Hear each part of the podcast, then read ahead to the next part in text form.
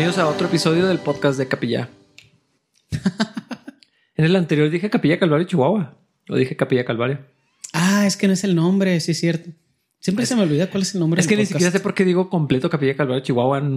eso nomás lo usamos cuando es una explicación más completa de la iglesia. Sí. No sé por qué lo digo siempre así. Sí, pues realmente nosotros le decimos capilla nada más. Sí. Eh. La gente nos conoce como capilla. Algunos como Calvary. Los más gringos. Que técnicamente no es incorrecto, pero sí. Somos capilla. Esta es la edición Pie de Wendy. ¿Lo probaste? Está muy bueno. Pie Crumble de Wendy. Que debería vender me. Cuando hace pies. Me cuesta mucho trabajo que los prepare para regalar. Mm. Porque hizo algunos para regalar y lo digo. ¿Hizo algunos para regalar? Ah, sí. No a ti. Al parecer. Es lo único que importa. Al parecer. Yo no quiero grabar esto nunca. No te puedes, no te puedes ofender porque literalmente no quisieron ir. Entonces. No, no, no me ofendo. Más bien me pregunto qué debo hacer para merecer. No, no, no. Yo no quiero ir. O sea, yo quiero ir a comerme su pie y luego llevarme uno completo a mi casa. No sé si va a pasar. Wendy, me debes un pie. No sé qué he hecho para merecerlo, pero siento en mi corazón que me merezco un pie. Mi amor, si lo haces, obviamente me lo va a comer. Haz dos. Uno, nos invitan a su casa y lo comemos juntos. Y luego el otro completo me lo llevo a mi Una casa. Una vez, monstruo, me comí los tres que había hecho. Yo me los comí los tres porque no quise que le regalaran eso, eso suena como algo que sucede en una caricatura o algo así. Eres el pastor o Homero Simpson. De verdad. O sea, lo recuerdo y me da gracia, pero lo me da pena porque digo, o sea. A mí me pasa así con los. Uno, um, mostachones. Sí, con los Uno era suficiente para que se quedara en la casa y pues hay, un pie de manzana, pero tres me comí, no la. O sea, no lo vuelvo a hacer. No, no es cierto. No puedo prometer eso. Cuando se te olvide cómo te sentiste, lo vas a volver a hacer. Espero no volverlo a hacer. Eso es una, algo más acertado. Espero no volverlo a hacer. Eh, pero yo lo único que sé, a mí me deben un pie. Lo siento así en el interior. No le debemos nada a David. nada le debemos. es más grande. David nos debe algo en la vida a nosotros. Yo vi, yo, o sea, vi la orilla del pie ahorita que nos lo estábamos comiendo y se veía como que el sartén era grande. Entonces yo quiero así completo, las cuatro orillas. las cuatro orillas. O sea, no quiero una parte del pie, quiero así, quiero ver así el, la esquina del molde. Lo que me estás provocando hacer es a volverme a comer tres pies. Te estoy provocando a pecar. estás, estás eh, estimulando mi conciencia a comerme tres pies. Ah, sí. No, la verdad sí estaba muy bueno. Es manzana, ¿no? También es uno de piña. De, ah, el de piña es delicioso también. Pero este era... Este no tenía cobertura. Y el de piña le pone cobertura, ¿no? Le pone Sí, es, que, es que es la diferencia de un pie y un crumble. O sea, y, un crumble es otra cosa. Entonces, este era un pie de crumble. Sí. Acabo de descubrir que hay algo que se llama galette. Y también se me antoja mucho. Y eh, como que los puedes hacer salados. Los que Wendy hace, ¿no los has probado? Ha hecho uno de berries, de, mora azul y durazno. Sí lo has probado.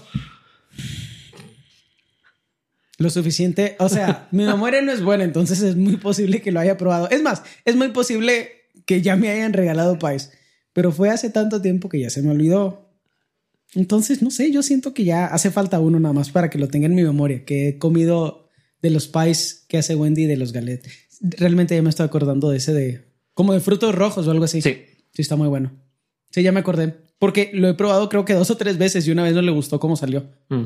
Y me acuerdo de eso porque yo estaba así que, ah, no manches, qué rico. Y luego Wendy, ah, se me olvidó ponerle no sé qué cosa. Y yo, ¿cómo quiere estar rico? Ah, sí. Por eso me los como porque están deliciosos. Hay algo muy interesante, ¿no? De combinar pan con fruta es lo mejor. Todos los pies, creo que es mi póster favorito. Los pies y probablemente el mostachón. Sí. A, mí el pastel no me gusta mucho. El pastel, pastel normal. O sea, sí me lo como porque me como casi todo, pero eh, no, no. Creo que en mi caso es por mi mamá. Que ella no hacía muchos pasteles. Mi mamá jamás nos compró un pastel, siempre preparaba. Mm. Pero mi mamá tendía a hacer pies y, más bien como cosas como panqués. Ah, claro. O sea, como de manzana, de, de plátano, de zanahoria, cosas así. Entonces, cuando yo comía pasteles me parecían demasiado palagosos. Sí, como muy panosos. Sí, y luego el betún y todo Mm, eso, mi mamá nunca les ponía, entonces me acostumbré a esa, esa línea. Sí. No, Y yo- luego el señor me bendijo enormemente con mi esposa. Sí, yo la verdad soy mucho más del lado de, de los pies. Incluso cuando, cuando Fernie prepara mostachón, le pido así de que le ponga así nadita de, de esa crema que se le pone ah, ok, encima sí, muy, po- muy poquita. y un montón de sí mango. Entonces así de que galleta de este tamaño, así de que una línea casi inexistente de crema o lo que sea que se le pone encima y lo ya. Un montón de mango, frutos rojos o lo que Ajá, sea. sí. Mm, creo que ya me está dando hambre. Acabamos- aca- ven- de verdad, venimos de comer algo. O sea, literal, comimos y luego nos venimos para acá. A esto se refiere la Biblia cuando dice que el perrito, que el perro vuelve a su vómito. y ahorita ya estoy así. que el ojo mm, no se sacia. Que el ojo no se sace, ándale, amén. Sí. Sí, eso es especialmente por la temporada en la que estamos entrando. Es que yo sé que hay memes y la gente se burla de eso, pero, o sea, es que sí, en cuanto cambia un poquito el, el- De por sí, todo el año tomamos café. Eso es. Sí. Y luego todo el año podríamos comer postres. Sí. Pero cuando empieza a cambiar el, el- el- el clima y está un poco más fresco, por alguna razón nos sentimos compelidos a comer más. Sí. Octubre y noviembre yo creo que es el- la temporada del año donde es así de que casi a fuerzas. Y luego ya, pues diciembre y enero tienen muchos eventos donde lo haces ya de una forma más, pues porque alguien te invitó Sí, sí. y todos tienen en su casa, pero sí, esta es la temporada del año que me gusta en cuanto a cómo empieza a cambiar la comida. Sí. Compelidos que es una los- palabra. ¿Cómo? Compelidos es una palabra. O la inventé. Digamos que sí lo es. Sí lo es. Ya lo, ya lo dije, ya existe. Pero sí, este cambia la la fruta de estación también cambia. Sí, es cierto. Sí. La, el, el mood de cocinar también cambia. Sí. Se sea, pone muy hor- horneador el asunto. Ajá. Entonces, yo, yo sí amo el otoño y el invierno. Entonces, Sí, yo mucho más que el verano. O sea, el verano casi no me gusta. sí, totalmente. No soy muy fanático del sol en particular. No, yo, yo. Y vivo en Chihuahua. El otro día decía eso a Fernando. Me dice, sí, pero te viniste a vivir a Chihuahua. ¿Qué vas a hacer? O sea, literal, el sol es una constante aquí. Sí. Wendy y yo hemos hablado de eso así cuando nos quejamos del sol. O yo, cuando yo me quejo del sol. Es así como que, pues la otra opción es irme. O sea, Ajá. también porque quién me tiene aquí a fuerza. Sí, sí, o sea, bueno, Dios te tiene que se ponga a El llamado del señor aquí, capilla, la- me tiene aquí. Sí, pero es, es. Sí, no sé por qué. No sé si es algo con mis ojos, pero no soy muy fanático del sol. Sí. Pues hay gente que ama el sol, no nos vamos a pelear por eso. Nomás vamos a hablar donde hay comida más rica. Entonces. Sí. ya, o sea. Porque todo lo del verano lo puedes comer en invierno, pero ¿quién se quiere comer una sopa, un caldo delicioso en mayo? Ajá, como que ya me lo como, pero Ajá. Pero me quejo de que estoy sudando. sí. Así que esto es sopa o mi sudor. Y la parte enchilado o alguna cosa así. Sí. Hay que, hay que juntarnos a comer payo uno de estos días. Sí. Si van, Hacen dos. Uno para compartir, el otro para que nos lo llevemos nosotros a nuestra no, casa. uno para compartir, el otro se queda en la casa para yo poder desayunar, comer y cenar. Bye. Así es como me puedo que acabar haga tres. cuatro. Para Así- que tú te comas tres y yo me lleve uno en casa. No lo sé, no sé. Problema resuelto. Luego no te sientas comprometida. Luego lo platicamos en la casa tú y yo, donde no es Poquito comprometidas. Casi nada. O sea, no hay condenación, hay libertad, pero también quiero un pay. Entonces, No sé, no sé. hablando de eso, estar, o sea, está interesante estar hablando de hacer ¿Esposas? pais y esposas y el tema de hoy puede ser. con- ¿Crees que va a ser controversial? O sea, ¿crees que digamos cosas? No hemos preparado nada, entonces, ¿crees que va a ser muy controversial lo que vamos a decir? Yo creo que este pasaje es controversial por naturaleza, por la cultura en la que estamos. No debería ser controversial. Se me hace inaceptable que sea controversial. Sí. La Biblia, en este tema, cuando es tan clara una y otra y otra vez. Entonces, Y es un tema que se acaba de, que acabas de enseñar desde el púlpito. sí, y como quiera veo quién me está volteando los ojos. O sea, Y no, no, y no, y no sientes, o sea, cuando te están volteando los ojos, no sientes así de que, dude, ¿cómo te atreves? Tu vida apesta. ¿Cómo me puedes estar volteando los ojos? Nomás me volteó para otro y continuó. Pero sí sé que incomoda. Ujú. Eh, y, y también, en parte de, de- de- parte de la razón por la que incomoda lo que enseñamos en capilla, lo que yo enseño, lo que yo creo, lo que yo digo, viene porque no en todas las iglesias se cree lo mismo, no se aborda el pasaje Sí. de la misma manera Claro. y, Y la, la cultura, o sea, se, se, se metió en el cristianismo. Sí. Entonces, por eso es tan ofensivo, porque choca directamente con lo que nos están diciendo todo el tiempo. Aún dentro del mundo cristiano, sí. Entonces, pero a mí, a mí me parece, o sea, estoy de acuerdo que es un tema secundario porque, pues, central es Cristo, ¿no? La Sí, salvación por totalmente. fe, por la gracia de Dios, eh, central es la palabra de Dios, pero en ese sentido me parece secundario, pero no se me hace, no me parece como algo menor. Sí, no es irrelevante. Ajá, o sea, la- las consecuencias... Pues de- las tienes que vivir todos los días estás casado. Literal. Y, y luego los chavos, las decisiones que están tomando, las chavas cómo están siendo formadas, lo que les anticipa. Yo pienso mucho en el futuro de mis hijos a la luz de, de, de, de una sección como esta y de verdad siento preocupación por las chavas con las que, si Dios permite, se van a casar. Por cómo están siendo criadas, porque pues si son las niñas con las que convivimos ahorita, o tal vez no las conocemos todavía, pero están siendo criadas en la cultura en la que estamos ahorita, difícilmente o cada vez más difícilmente se les va a instruir de acuerdo a lo que la palabra de Dios sí enseña. Y eso me preocupa. Sí, claro. Porque hace algo fácil y chido, difícil y feo. Ajá. El matrimonio. Miserable. Totalmente miserable. O sea, Yo no me hago la idea de que el matrimonio pueda ser miserable. O sea, como gracias a Dios, mi matrimonio es muy pacífico. Digo, qué horrible vivir con tu enemigo y dormir en la misma cama. dormir con un ojo abierto. ¿Y cómo te lo permites, dude? O sea, ¿cómo permites que las cosas evolucionen hasta ese punto? O sea, tiene que ver con un montón de indiferencia, con un montón de flojera, con un montón de apatía y pereza. O sea, Sí, son, son mu- muchos factores. Pero a mí me parece que el, el- el- el- el punto de quiebre más grande es ignorar esto. sí, claro. O sea, sí, y no actuar en ello. ajá. Génesis, los evangelios, varios pasajes en, en- en el Antiguo Testamento, muchos pasajes en el Nuevo Testamento y una sección como esta son bastante claros en lo que Dios dice, en lo que Dios establece. En Corintios acabamos de ver eh, ese que decías, ¿no? Pero yo, yo veo cómo sigue causando problemas ciertas palabras que, bueno, pues vamos a leerlas mejor Sí. para entrar de lleno a, Para ser lo más controversiales posible la mayor cantidad de tiempo. Sí, eh, de una vez vamos, a, vamos siendo controversiales. Versículo 21 en adelante. Es más, sométanse unos a otros por reverencia a Cristo. Para las esposas, eso significa sométase cada una a su marido como al Señor, porque el marido es la cabeza de su esposa, como Cristo es cabeza de la iglesia. Él es el salvador de su cuerpo, que es la iglesia. Así como la iglesia se somete a Cristo, de igual manera la esposa debe someterse en todo a su marido. Para los maridos eso significa ame cada uno a su esposa tal como Cristo amó a la iglesia, hablando de estándares altos. Él entregó su vida por ella a fin de hacerla santa y limpia al lavarla mediante la purificación de la palabra de Dios. Lo hizo para presentársela a sí mismo como una iglesia gloriosa, sin mancha ni arruga ni ningún otro defecto. Será en cambio santa e intachable. De la misma manera, el marido debe amar a su esposa como ama su propio cuerpo, pues un hombre que ama a su esposa en realidad demuestra que se ama a sí mismo. Nadie odia su propio cuerpo, sino que lo alimenta y lo cuida tal como Cristo lo hace por la iglesia, y nosotros somos miembros de su cuerpo. Y como dicen las escrituras, el hombre deja a su padre y a su madre y se une a su esposa y los dos se convierten en uno solo. Eso es un gran misterio, pero ilustra la manera en que Cristo y la iglesia son uno. Por eso le repito, cada hombre debe amar a su esposa como se ama a sí mismo y la esposa debe respetar a su marido.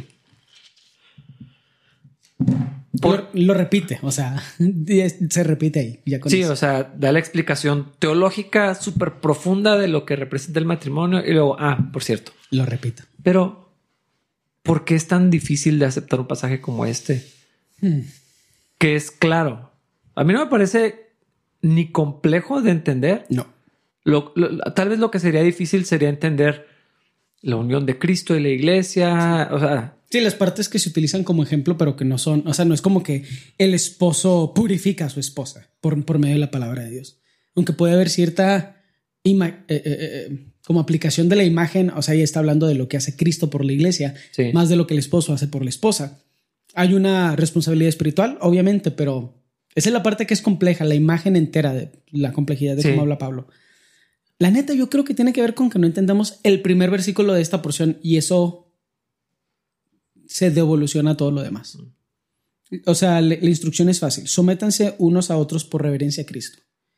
Si entendemos la primera parte, entendemos todo lo demás. Creo que una de las partes ya a nivel social que crean una complejidad en la relación entre hombre y mujer es la obsesión por analizar el poder y la obsesión por conseguir el poder, la obsesión por ser el opresor, porque de eso se tratan todos los movimientos sociales. Sí. Ahora me toca a mí ser el opresor. Nada más de eso se trata. Podemos tener una conversación al respecto, pero, eh, o sea, esta es, esta es la mejor forma de, de resumirlo. De eso se tratan todos los movimientos sociales. Sí, hay un opresor, un oprimido, hay que es, tiempo de voltear las Y ahora me toca a mí ser el opresor. Sí, y sí. sin importar qué identidad tengas tú, da la casualidad que ahora te toca a ti ser el opresor. Ajá. Ah, es gracioso porque los humanos somos graciosos, porque los humanos somos ridículos y chistosos. O sea, por eso es gracioso. Pero en casi toda la aplicación en la vida cotidiana es un poquito molesto. Y la solución está en el versículo 21. Es tan fácil como someternos los unos a los otros. ¿Y por qué hacerlo?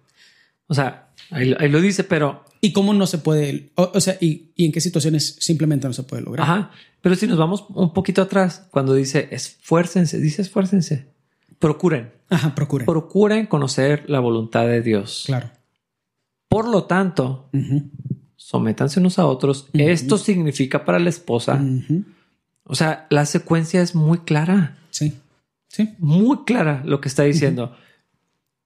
Sin embargo, sigue siendo molesto Sí. escuchar sobre esto. Y como en todas las, como todos los podcasts eh, de este mes, yo creo, de lo que va del, de, de esta porción de Efesios, al final de cuentas el problema es que no eres tanto como Cristo como debería ser. Entonces, Cristo se sometió al Padre aún siendo el mismo Dios. Eh, nosotros nos sometemos uno al otro a pesar de que yo no tengo autoridad sobre ti y tú tienes autoridad sobre ti, sobre mí, pero nos sometemos al consejo del otro, a las observaciones Mm. del otro, a las aportaciones del otro. Tú no, e- o sea, tú no tienes un sentido de superioridad porque eres el pastor. Entonces, si alguien se te acerca y te dice, pastor, creo que esto podría ser diferente y tú escuchas. Y hay algunas áreas donde dices, ah, sí, es cierto, no lo había pensado porque te era irrelevante y por eso en la multitud de consejos, bla, Claro. bla, bla. O sea, es muy obvio, el orgullo es el problema en esta ecuación, Ajá. donde nos tenemos que someter los unos a los otros, permitir que el otro tenga autoridad sobre nuestra vida, pero no nos gusta hacer eso porque queremos hacer lo que nosotros queremos hacer. Y usualmente el mayor impedimento para lograr eso es la opinión de los demás o las aportaciones de los demás Sí. o las sugerencias de los demás. Ahorita vivimos en esa sociedad. La gente gorda no quiere que le digas gordo. O sea, para mí eso es, eso es lo más... Es más, no es cierto. La gente que tiene sobrepeso no quiere, quiere que le consideres tan atractivo como el resto de la gente. Y todos sabemos que no es saludable. O sea, yo estoy intentando bajar de peso porque sé que no es saludable tener sobrepeso. Porque disminuye la calidad de vida, porque hasta te quita años de vida. Hay un montón de Sí, cosas. hay muchos factores, ajá. Eso no significa que seas menos valioso como persona, pero la, la recomendación es, oye, pues hay que intentar bajar de peso, hay que intentar ser saludables. Eh, hay que reconocer que hay algunas cosas que a los humanos nos parecen más atractivas que otras. O sea, todos son un montón de cosas bien fáciles de procesar. El detalle es que no nos gusta que la gente sugiera cómo deberíamos vivir. Sí. Y lo entiendo, es muy humano eso, pero va en contra de lo que Dios quiere. Y estoy utilizando un ejemplo que se me hace de todos los ejemplos el menos controversial.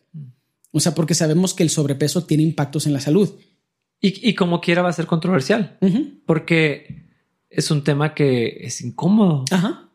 y que a la hora de lidiar con eso en nuestra propia persona, en la casa, con amigos o en la comunidad, es complejo porque es muy fácil herir a alguien en esto por a- aún con las mejores intenciones. Ajá.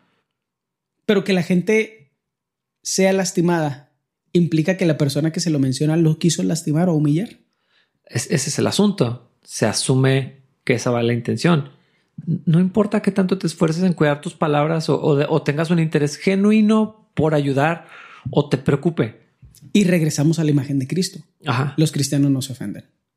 Si alguien me dice que tú y yo platicamos la, un- la única persona que siempre me, que nunca me dice nada y lo me dice, hermano, ya estás subiendo de peso, ¿te Sí, acuerdas? sí, sí, sí. sí. Y, y la neta, digo, sí es cierto. Y cuando esa persona me lo dice, me empiezo a cuidar. Porque a veces también por la vida cotidiana eh, tiendo a ser indiferente y no ser cuidadoso con eso.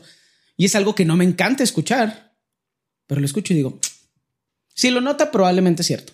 Mm. Voy y me peso y digo, ah, sí es cierto.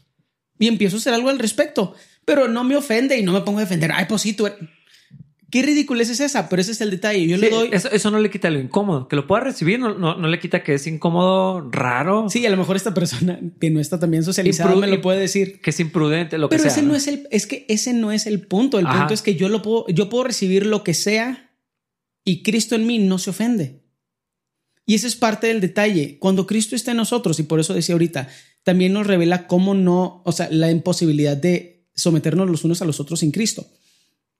Yo me puedo someter a la opinión de todas las personas y, y considerarla. No siempre están en lo correcto. Sí. O sea, algunas veces que lo, lo que me pide Dios hacer es mucho más importante que la sugerencia de una persona. Pero necesitamos estar dispuestos a escuchar la voz de Dios en los demás. Exactamente. Considerarlo. Y, Retener lo bueno, desechar lo malo. o sea, eh, eh, es, pero eso es algo que se ejercita. Ujú, Es muy complejo cuando todo el mundo tiene una opinión de lo que deberías de hacer.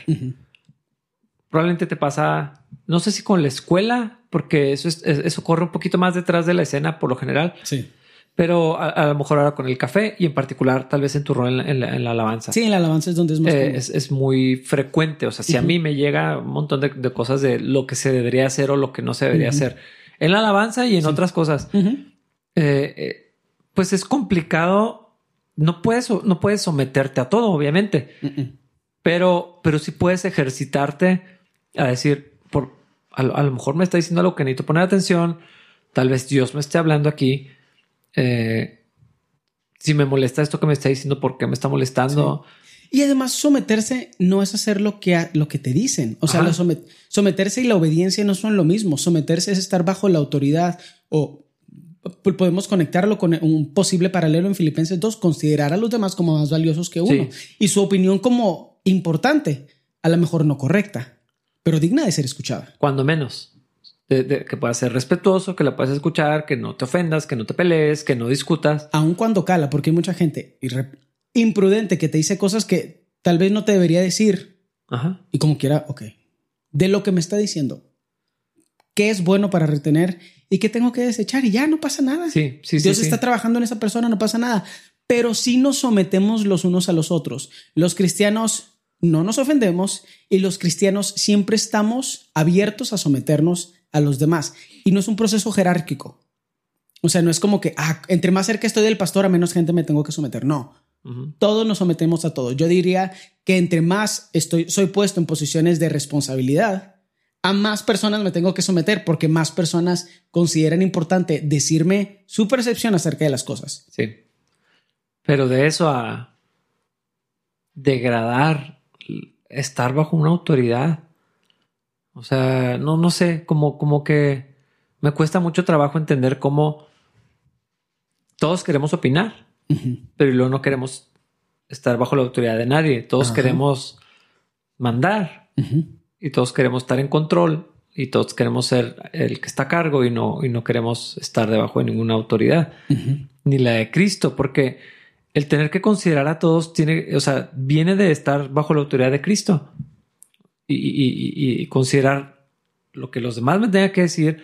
Si alguien tiene una corrección para mi vida que a veces viene de la forma peor, peor forma posible y como quiera tal vez Dios esté diciendo algo, Sí. pero Retenemos lo bueno y desechamos lo malo Sí. y no nos ofendemos. no deberíamos defendernos. Pero a veces leer esto ofende. Pero ese es el problema. Nos consideramos a nosotros la máxima autoridad de nuestras vidas. Y ese es un problema.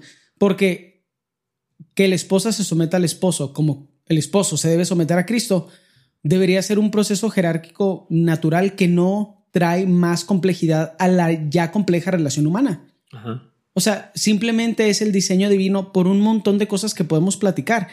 Pero asumir que nosotros sabemos más o que el libro está anticuado pues necesitaría un poquito de pruebas sociales y psicológicas al respecto. Y no podemos decir que lo que hemos construido a través del humanismo es mejor que lo que se construyó a través de la Biblia. Mm. Porque definitivamente los tiempos no han sido perfectos, pero somos el de resultado no del pensamiento humanista, sino del pensamiento judío-cristiano, que le dio valor al individuo y que hizo que los fuertes dejaran de abusar de los débiles.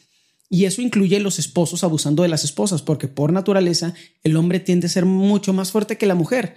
Y parte de la ideología y la moralidad que hoy nos rige fuera del mundo cristiano y fuera del mundo religioso están los preceptos naturales que nosotros encontramos en la Biblia, donde el que puede abusar no lo hace porque no debería hacerlo. Y eso está tan metido dentro de nuestras mentes ahora que creemos que nació de nosotros. Pero todo es bíblico. Todo viene de años y años de esa idea introduciéndose en la mente colectiva y dando resultados mucho mejores que los resultados que daba el abusar de los demás.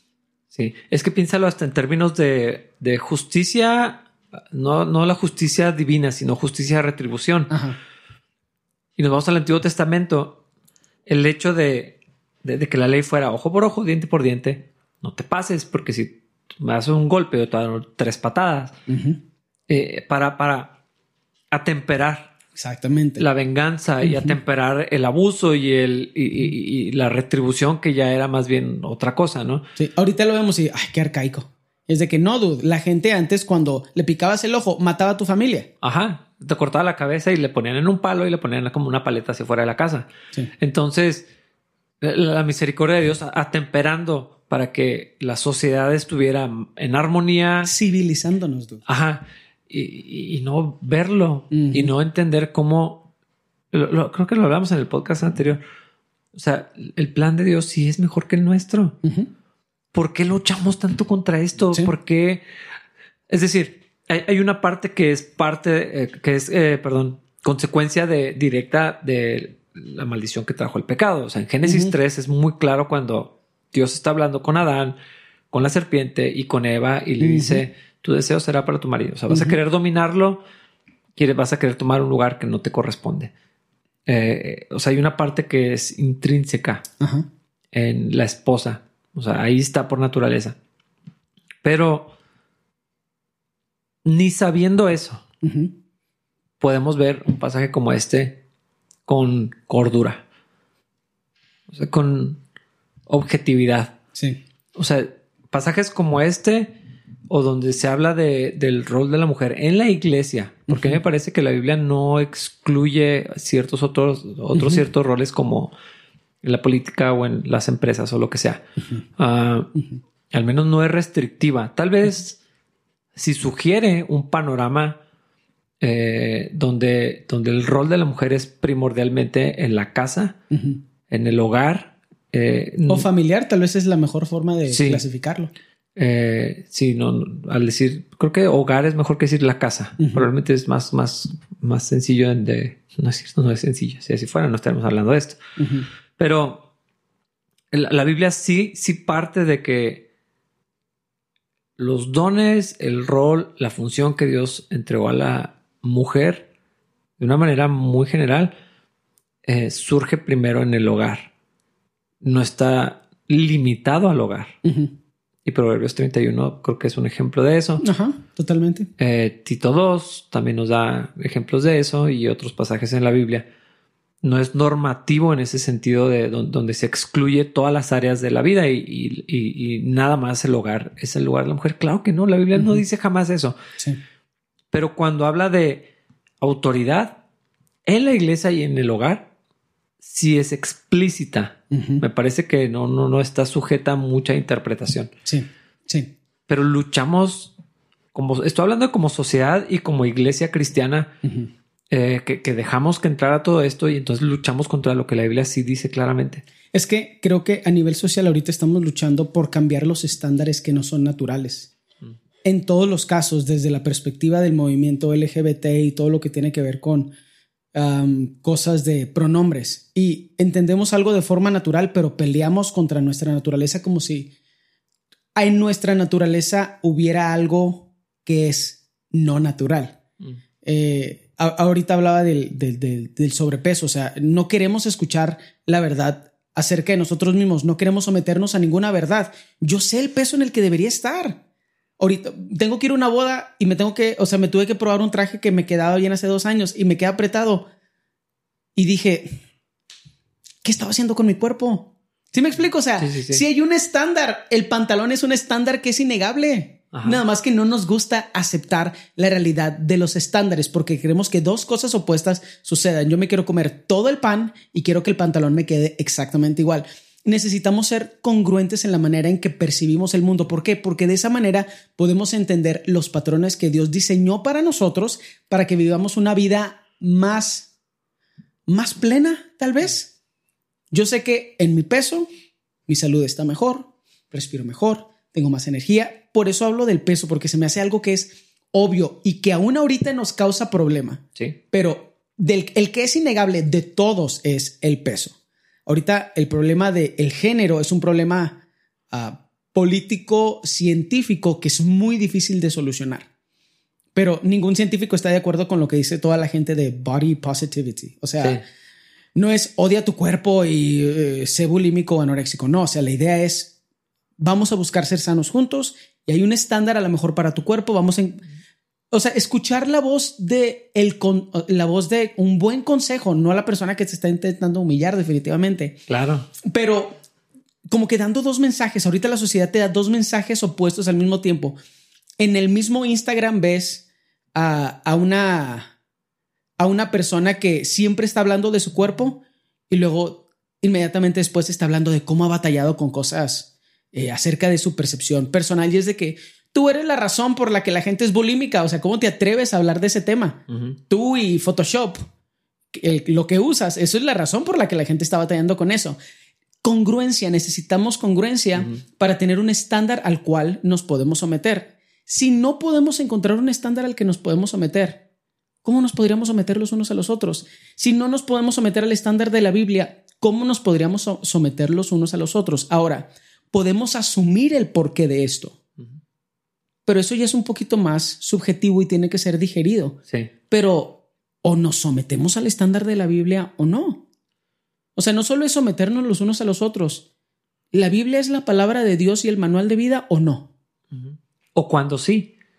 Porque eh, eh, ese es donde, volviendo a eso mismo que tú estabas diciendo, los cristianos decimos, este es el estándar, creemos en la palabra de Dios, la Biblia es la palabra de Dios. Sí. Pero, Ujú. o sea, Menos ya- cuando es anticuado. sí, menos cuando algo, Ajá. o sea, y en, en realidad es menos cuando contradice lo que quiero creer. Exacto. Ese es el problema. Y, y entonces eh, eh, no nos damos cuenta, pero lo que estamos haciendo es que estamos poniendo la palabra de Dios debajo de mi opinión. Y es, yo ya creo esto, esto es lo que es la verdad. Y cuando la Biblia choca con ese estándar que yo creé o que me enseñaron o que me impusieron, eh, la, la descartamos y entonces, entonces crees que la palabra de Dios es la verdad o no. Pero es, es eso mismo, son dos mensajes que, que- que no son compatibles Ajá. si es la palabra de Dios, hay que someternos. Sola escritura, Sí. viva la reforma, pero no me gusta lo que dice Efesios 5 porque no es, es que la cultura en ese tiempo es que, sí.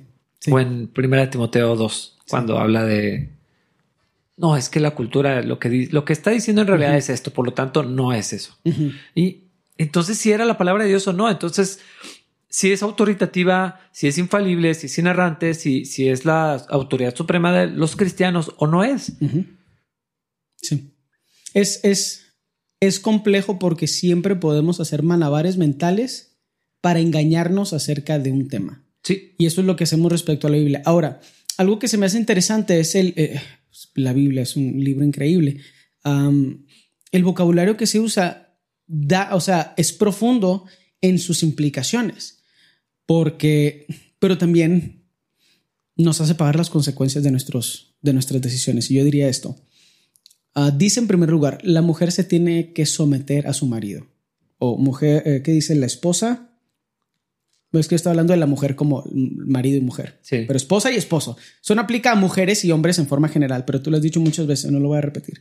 pero dice a las esposas, sométase cada una a su marido. No que el marido la tenga que someter. Ajá. Voluntariamente tú decides estar bajo la autoridad de tu marido. Y ahorita creo que tenemos que hablar de autoridad, pero quiero dejar ese tema para después porque también el problema es lo que creemos que es autoridad. Que es una autoridad que no es bíblica, es una autoridad enfermiza, animal, carnal y diabólica.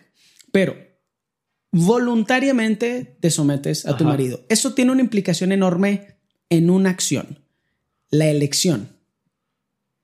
¿Por qué te casaste o por qué te vas a casar con ese vato que no admiras? ¿Cómo te vas a someter a él? Si no lo puedes respetar, si tienes desprecio por cómo se viste, por cómo actúa, por su carácter, por cómo se relaciona con su mamá, con sus amigos, con el trabajo, con la iglesia, no te gusta pero así lo escogiste. Mira, casi nunca hay sorpresas en el matrimonio. Ajá, ese es, es totalmente real. Tienes que ser un psicópata o sociópata. ¿Cuál de las dos? Depende, no sé qué quieres decir.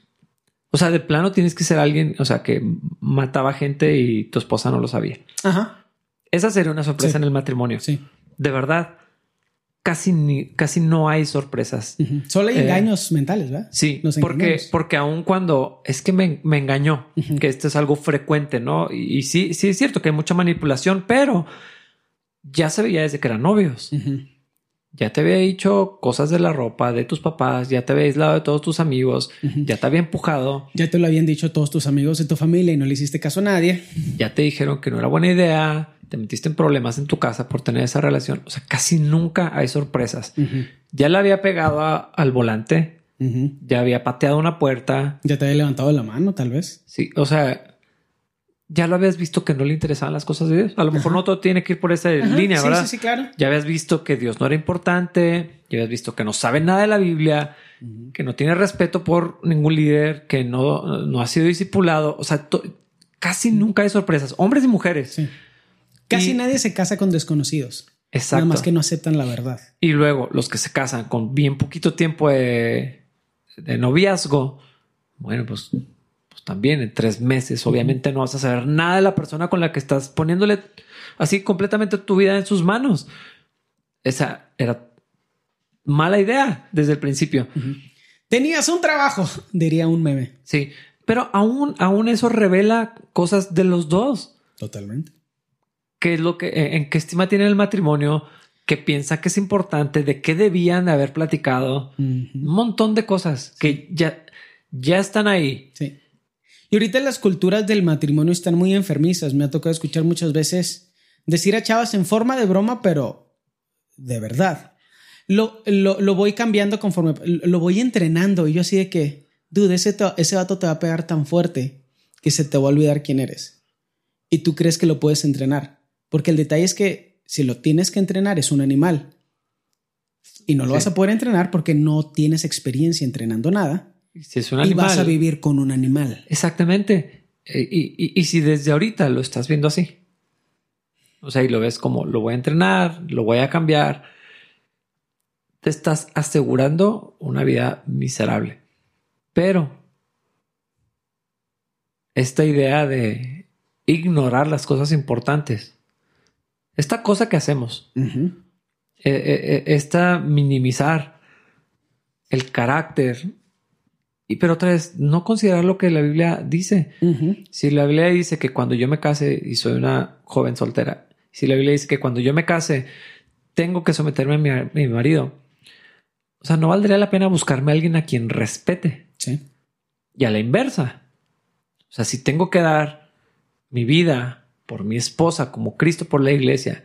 Y si la Biblia le pide a esa chava que se someta a mí, yo debería estar sometido a Cristo, pero debería saber buscar quién. Eh, escuchaba hace poquito de un pastor que así lo decía explícito. Jóvenes, si su novia o la potencial novia no es una mujer sumisa, corran de ahí que es una mujer sumisa. O sea, claro. E, esa palabra es, eh, o sea, ya no existe en el vocabulario. Sí. Pero literal es lo que la Biblia dice. y, y, los chavos no ponen atención Y luego dicen, ¿por qué me casé con ella? Pues porque te gustaba, pero estás bien tonto, no estabas pensando con la cabeza. Exactamente. E, eso es lo que pasa, es que les gustaba físicamente. yo conozco chavos que desde su relación yo me daba cuenta que a él le caía mal ella, pero le gustaba. Y sí que, dude, literal, la odias, pero te gusta su cuerpo. Pronto el cuerpo se va a acabar y ya nada más te va a quedar que la odias. Y. O sea, que te cae mal, dude. ¿Cómo te puede.? O sea, no tenía nada que ver con la chava, tenía que ver con compatibilidad. ¿Cómo te puedes casar con alguien que te cae mal?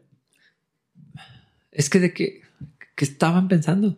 Lo gracioso es, y sí es gracioso, solo que no es gracioso para ti cuando te pasa, pagas las consecuencias de eso, porque la Biblia es clara. Y es tan clara porque no quiere que no suceda. Y cuando vives las consecuencias de tus elecciones, teniendo la oportunidad, porque en Cristo tenemos la oportunidad de tomar la decisión que nos permite vivir el plan de Cristo para nosotros. O sea, es risible, es así que no, no manches. Fíjate, cuando hablamos del yugo desigual, es otro de los temas que, eh, o sea, causa tanto problema y se descarta tan fácilmente. Sí, también es otra cosa de esas anticuadas, supuestamente. Sí, es como que y la gente se ofende cuando tocas ese tema, salen lastimados, les, duele, no les gusta, dónde está la gracia, dónde está el amor y un montón de cosas. Y luego se casa y luego tienen que someterse a su marido.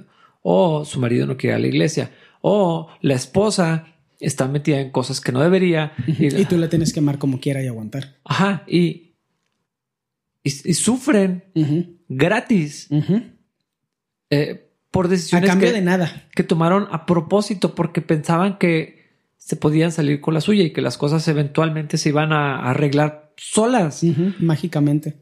Pero un pasaje como este de, Efesios 5 a mí me parece maravilloso porque no, o sea, tengo libros aquí en la oficina del matrimonio, no? 10 cosas prácticas que podrías hacer. O sea, aquí dice una. Sí. Una para la esposa, una para el esposo. Y con eso no nos la acabamos para... Sí. Es que es fácil de vivir, pero difícil. Es más, yo diría imposible de aceptar sin Cristo. Porque, o sea, pon atención, mujer. Tú te tienes que someter a Él, entonces tienes que poder admirarlo en algo que es real. Y ten cuidado con que Él no sea de los que te sometan a ti. Exacto. Porque si lo hace, antes de que se casen, lo va a hacer durante todo el resto de tu vida y vas a vivir en esclavitud a un humano. Y hombre, ¿amas a esa mujer o te gusta su cuerpo? Que son dos cosas diametralmente opuestas. No se parecen en nada. ¿La amas hasta estar dispuesto a sacrificar tus gustos, eh, tus ah, planes, tus ideas, tus perspectivas? Tus sueños. ¿Por ella? O o te gusta su cuerpo. O te gusta mucho. Ajá. Es que te gusta mucho. Todas esas cosas son te gusta su cuerpo. Lo romantizamos, pero todo es te gusta su cara, es te gusta su cuerpo. O la amas o te gusta su cuerpo. Esas son las opciones que hay disponibles. Lo siento. Y luego vas a pagar las consecuencias de todas las decisiones. Ajá. Porque yo diría esto. Además de la palabra de sumisión, tenemos que, porque está la otra tangente de este problema, que es la percepción del hombre como autoridad patriarcal que definitivamente ha habido abusos de autoritarios, pero como cristianos no creemos en la autoridad así. En el cristianismo solo hay una autoridad, la de la responsabilidad. Entonces, si jalamos a este tema que ya es controversial, lo que pensamos en capilla acerca del liderazgo de las mujeres a nivel pastoral, se empieza a entender el por qué no nos parece correcto que una mujer tenga todavía más responsabilidades sobre la comunidad. Porque la autoridad no es estar enfrente de todos o dar discursos o que toda la gente te aplauda o poner o postear cosas en Facebook o en Instagram. No es tener más presencia. Porque esas son las palabras que yo he escuchado. ridículo. Solicitar, por no decir otra palabra. ¿Sabes qué es lo gracioso? Cuando lo solicitan le preguntas ¿quién? Y no saben quién. Pues sí. ¿O qué? Pero esa es la carne, vatos, es la carnota, así hablando. Así, sizzling en el asador, así como que... Ese que, ah, ok, supongo que no andas tan bien eh, con Cristo eh, como crees. Tenemos que irnos a lo que el Señor enseña. En este mundo, los gobernadores se enseñorean de las personas, los someten, abusan, mandan. Así no funciona el reino de los cielos. El que quiera ser el mayor tiene que servir. Entonces el liderazgo es servicio. Y tenemos al Señor lavando los pies, dando una lección de humildad, diciendo, soy el Señor y Maestro, que no se les olvide. Ustedes me lo dicen y qué bueno que lo hagan. Sí soy. Sí lo soy. Y siendo Señor y Maestro, no dejo de serlo. Y aquí estoy lavándole los pies para que hagan lo mismo. Y luego Filipenses 2, y luego lo encontramos aquí. El hombre es cabeza de su esposa como Cristo de la iglesia y dio su vida por la iglesia para lavarla, para purificarla para sí mismo, para tenerla, para protegerla al costo de lo que sea necesario. Sí. Y entonces, si no estás dispuesto a hacer eso, pues no te deberías de casar. Pero si te quieres casar, deberías de buscar primero estar sometido a Cristo antes de mandar cualquier cosa. O sea, esto hablando de los hombres, no estamos en posición de demandar nada que tenga que ver con sumisión, con obediencia, con respeto, con que nos dé nuestro lugar, con nada de eso si no estamos sometidos a Cristo. Y aún así, no podemos someter a nadie. Exactamente. Porque ni el esposo somete a la esposa de la misma manera que un pastor no somete a las ovejas, de la misma manera que el gobierno no debería someter al pueblo. Exactamente. Eh, o sea, de, de la misma manera que los padres no deberían someter a sus hijos porque no eso es lo que no es eso lo que enseña, dice disciplinarlos, dice instruirlos, corregirlos de acuerdo a la, instrucción del Señor, no dice sometan a sus hijos. Para nada. Espera obediencia, sí, pero someterlos es otra cosa. No, y esperar obediencia, no, o sea, es uno reactivo y otro activo. Alguien que necesita someter a sus subordinados no merece estar en una posición de autoridad. Entonces esto va para los hombres. Si estás viviendo una lucha constante con tu esposa o con las personas que están bajo tu autoridad, en primer lugar, muy posible que hayas escogido por las razones equivocadas, pero ahí está tu lugar, ahí está tu esposa, no escogiste mal y ahora te puedes divorciar, no, dude, sufre tus decisiones. Hay casos extremos, sí, claro, pero el estándar es ese. Tú ahí escogiste estar. Tú quisiste esto. Y como Cristo amó la iglesia, porque la, la iglesia no es perfecta. Ajá. Entonces, cuidado con quién te vas a casar, hombres solteros porque la autoridad, el liderazgo es autoridad. La autoridad es servicio y el servicio es sacrificio. Sí. ¿Por qué se me hace esto importante? Porque de repente, eh, regresando al tema del liderazgo en general, y por eso toco el tema del, del pastorado, porque para mí, bueno, no es cierto, no para mí, en mi experiencia, la misma gente que se queja de que no haya pastoras mujeres son las mismas mujeres que tienen un problema con someterse a sus maridos casi siempre es la misma ideología de, de creer que estar en autoridad está muy chido. Mm. Y yo por eso hablo del pastorado. No está chido ser líder.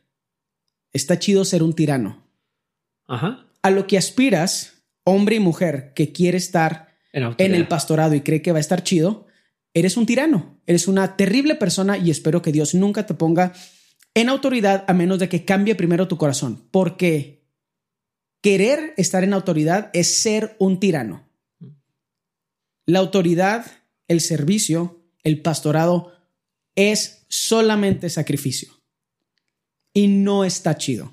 No es algo a, a, lo que la gente que no está llamada debería aspirar, porque no tiene nada de chido. Y, piénsalo cuando vemos eso en función de una decisión crítica, donde a lo mejor hay opiniones, pros, contras, no está 100% claro y la libertad que les ha dado, hablando de la iglesia, ustedes decir, pues lo que tú digas. Ajá. Lo mismo pasa en la casa. Wendy no es la pastora y entonces está involucrada, por supuesto, platicamos cosas y que me diga que Dios, que Dios te dé sabiduría. Yo me voy allá. Es como decir, está solo. Y toda la gente te está acompañando, pero la responsabilidad, tú solo te vas a presentar ante Dios. Y y finalmente Wendy nos dice, ¿cómo le hacemos? Es... Bueno, a ver cómo le haces. Que, Dios te muestre lo que tienes que hacer. O sea, ya, como que llegas hasta la orilla del barranco donde, donde dices, ya, ya no, o sea, ese otro pedacito no puedo ir. Sí. Pero va y se cuesta en paz. O sea, es, es libertad. Es bendición que ella no tenga la responsabilidad que Dios me dio a mí.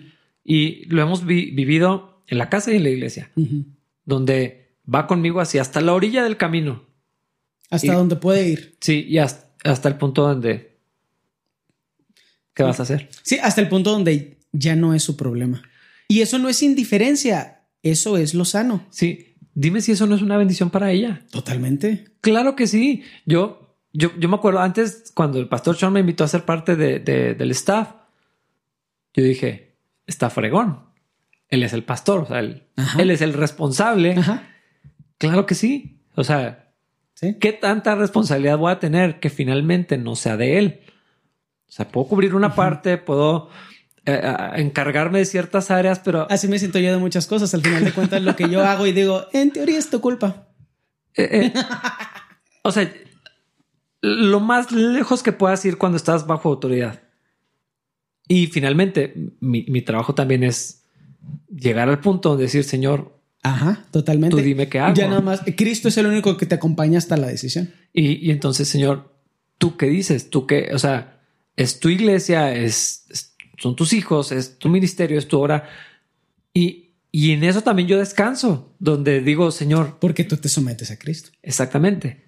Si no me someto a Cristo, traigo una carga innecesaria. Si Wendy no se somete a Cristo, porque aquí dice, por eso lo tenía apartado, por reverencia a Cristo. Y entonces, tanto en la casa, si Wendy tuviera la carga del pastorado de capilla, no el rol nada más, porque, porque he visto algo muy extraño, un fenómeno creciente. En todo, en, todo el segmento cristiano local, que no creemos en el pastorado femenino, hay un montón de pastoras sin título. Donde no duermen, viven angustiadas, pasan tiempo demasiado tiempo fuera de su casa, han desatendido a su hogar porque están en la iglesia. Pues ya dile pastora. O sea, ¿cuál es la diferencia que digan no soy? Cuando sí eres. Y estás llevando una carga que le tocaba a tu marido, que es el, pastor. Y, tu esposo no te ama lo suficiente como para dejarte descansar. Y sufren un montón la responsabilidad. Vado, es que ser pastora, además de tener que ser todas las otras cosas que somos los humanos y que tienen que ser las mujeres, es no es demasiado porque no lo puedan hacer, es demasiado porque no es una división equitativa de las responsabilidades. De la misma manera que alguien que no debería ser pastor y es puesto en autoridad, no nada más en el pastorado, en autoridad. sí. Eh, es, un peso que cuando Dios lo coloca, porque el Señor dijo, mi carga es ligera. Y está hablando de muchas cosas, ¿no? ¿no? No, está hablando del liderazgo. Pero también ahí, cuando el Señor es el que da la carga y es correcta, es el tiempo preciso que Dios sabe, por muy pesado que sea, el Señor va a hacer su obra, porque será su plan. Pero poner la carga de un liderazgo que no corresponde, una autoridad en una persona que no estaba listo para llevarla, que no era el plan de Dios que la tuviera, le va a romper la espalda y va a lastimar a un montón de personas. Y a él incluido o a ella. Y desde este palco que tenemos en la vida, nos ha tocado ver, y hace un ratito lo estamos hablando, el efecto de las decisiones, el peso de, la, de, las, de las cosas que se hacen. O sea, el, resultado son vidas. Eh, no es solamente dinero, que eso yo no, sé si se pueda recuperar porque pues es dinero perdido. A lo mejor el que llegue es otro, no era el que estaba. Sí, sí, sí no son artículos que se pueden volver a hacer o que se pueden corregir. O sea, son vidas y son un montón de vidas y algunas no se, no se recuperan de las heridas generadas por un liderazgo que no debería haber existido desde el primer desde el principio. Y esto, o sea, no estamos hablando solamente del liderazgo del pastorado femenino, estamos hablando del liderazgo en general, hombres y e, e, mujeres. Exacto. Y entonces, si Dios dice, la mujer no debe tener la autoridad ni en su casa ni en la iglesia. Ponerla es no solamente desobediencia y rebelión directa en contra del Señor. Vamos a lastimar a la persona que le estamos asignando autoridad que Dios dijo que no. Y aún eso, a mí me gustaría refrasearlo nada más, nada más que para que la gente con corazón eh, de piedra y oídos de animal entiendan mejor. No le queremos poner más responsabilidad a estas mujeres. De las que ya. porque ya tienen muchas. Hay una responsabilidad que nosotros no podemos compartir con ellas y es obvia. No importa lo que ningún movimiento diga al respecto. Los hombres no podemos tener hijos. Y además de toda la responsabilidad de definir cómo se ve la siguiente generación, vamos a pedirles que también determinen cómo se ve la vida espiritual de toda una comunidad. Y en la casa le vas a pedir que ella se encargue del sustento de la familia también. ¿Qué es eso, dude? Pero, pero, pero es que ese es el detalle. Confundimos autoridad con, con poder, dictatorial Sí, sí, sí. y confundimos autoridad con visibilidad. Eso es puro pecado. dude. ¿Qué cosas de las que estamos diciendo no son así asqueroso pecado? No hay nada digno de admiración en la autoridad. Cuando Dios te pone autoridad sobre tus hombros, te está pidiendo que trabajes como burro. Y gloria a Dios por las herramientas que te da cuando Él te lo pide, pero no es algo que está chido y no es algo que debería ser deseado por nadie que no esté llamado por el Señor a hacerlo. La autoridad en general, ya ni siquiera estoy hablando del pastorado. Sí, sí, sí. Cuando una mujer desea la autoridad de su esposo en su casa, lo único que está pidiendo es ella cargar todas las cargas de la casa. ¿Para qué?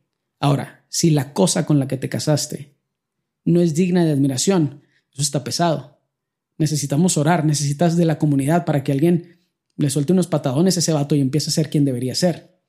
Pero además de las cargas que ya llevas, ¿quieres llevar más?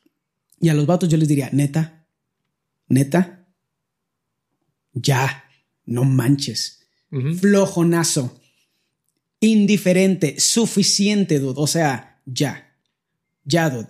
La mujer la que amas no puede hacer todas las cosas por ti.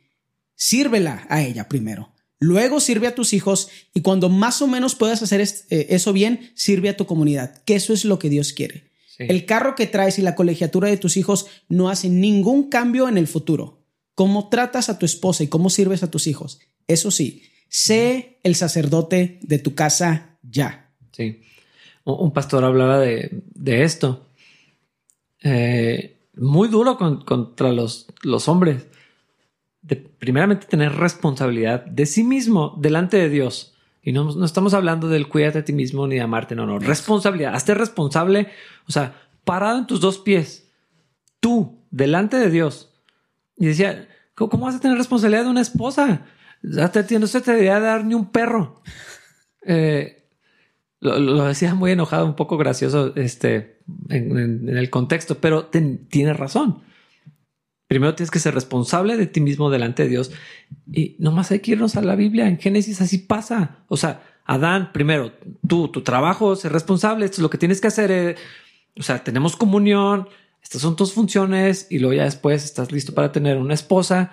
Y luego lo arruinó porque no fue responsable. Porque fue indiferente. Y, y donde Adán falló, pues bueno, viene Cristo.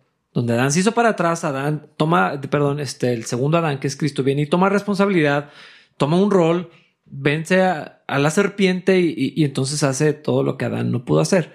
Pero nos deja un nuevo estándar, que es lo que estamos leyendo en Efesios. Como Cristo a la iglesia. Por reverencia a Cristo hay que someternos a la autoridad del Señor, unos a otros, a los pastores. Sí. o sea, yo no lo inventé. Ujú. Eh, al gobierno, al, auto- al, al- que esté en autoridad sobre nosotros, si nos sometemos voluntariamente, como lo decías, con gozo, a veces es difícil someterse a alguien que, que tal vez está errando, que tal vez no lo está haciendo correcto, pero Pero para eso nos sometemos los unos a los otros. Ajá. A los otros, para eso está la confrontación, para eso está la Exacto. oración. O sea, no Y hay entonces- excusa. Y entonces toda la comunidad está en armonía. O sea, el contexto inmediato antes de esto es procuren conocer la voluntad de Dios, llenos del Espíritu, en adoración al Señor. O sea, dice todo esto de los cánticos, todo esto en el corazón, dando gracias a Dios. Por lo tanto, sométanse unos a otros. O sea, la vida en el Espíritu nos lleva a la sujeción, a la obediencia. al escuchar el consejo de los demás, porque así se ve, o sea, la, su- la sumisión, eh, que también tenemos una idea muy post conquista de lo que es sumisión, muy humana, muy humillante, o sea, someternos es tu autoridad por encima de mí y yo por debajo de tu responsabilidad. Mm. Eso es una autoridad chida. Sí, y, y, y lo, lo mejor es que cuando entramos en la autoridad de Dios, hay orden, hay armonía. O sea, es como una maquinaria que empieza a funcionar, Donde hay orden y armonía, hay productividad. hay bendición, hay vida eterna. todos ganan y Dios es glorificado. Que esa es la idea de, principal de todo lo que hacemos, ¿no? Esa es la meta máxima del hombre, pero en esto Dios va a ser glorificado y todos, todos, todos ganamos. Todos somos bendecidos. Nosotros, los líderes, el que esté encima de nosotros, los que están debajo de nosotros, la comunidad, nuestros paralelos, nuestras esposas, nuestros hijos, nuestros amigos, todos ganan, ganamos. Sí. Creo que podríamos resumir la exhortación en hombres, amen a sus esposas más de lo que las aman, porque no es suficiente. Sí. Y no está cerca de cómo Cristo amó a la iglesia. estoy seguro que no, no amamos a nuestras esposas como deberíamos. Y mujeres, ese vato ya es tu esposo. No pienses en cómo lo resientes. Piensas en qué admiraste de él al principio. Ora porque Dios desarrolle en él otras cosas que sean dignas de admiración. Cristo en él. Mm. Porque ya te fregaste. A ese hombre te tienes que someter. Sí.